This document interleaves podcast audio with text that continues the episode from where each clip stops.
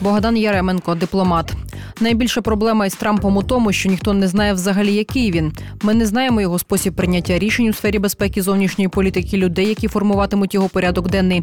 Він поверне Америці велич. Це така сама пустопорожня фраза, як і обрання Трампом. Це катастрофа. У чому катастрофа? У його ставленні до Росії, але яке воно зрозуміло одне фокус уваги Сполучених Штатів переноситься на Китай, Тихоокеанський регіон і Близький Схід. Чим Україна переконає президента і новий естеблішмент США, що допомагати потрібно саме нам. Ось де проблема і справжнє питання.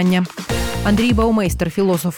Если кандидат говорит то, что он думает, и не прячется за политкорректные фразы, это не значит, что он проиграет. Такую тактику можно назвать популизмом, а можно как-то иначе. Западные политики должны понять, что мир меняется, что уже невозможно прятаться от реальности за удобными и правильными лозунгами. Поэтому результат выборов президента США имеет свои позитивные стороны. Западная демократия должна стать более зрелой, более приспособленной к вызовам сегодняшнего дня. А мы все должны стать мудрее и сдержаннее. Если получится, мы от этого только выиграем. Ольга Богомолець, радник президента.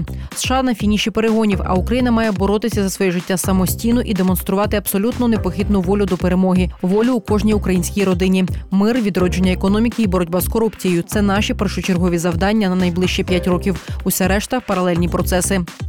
Віталій Купрій, народний депутат.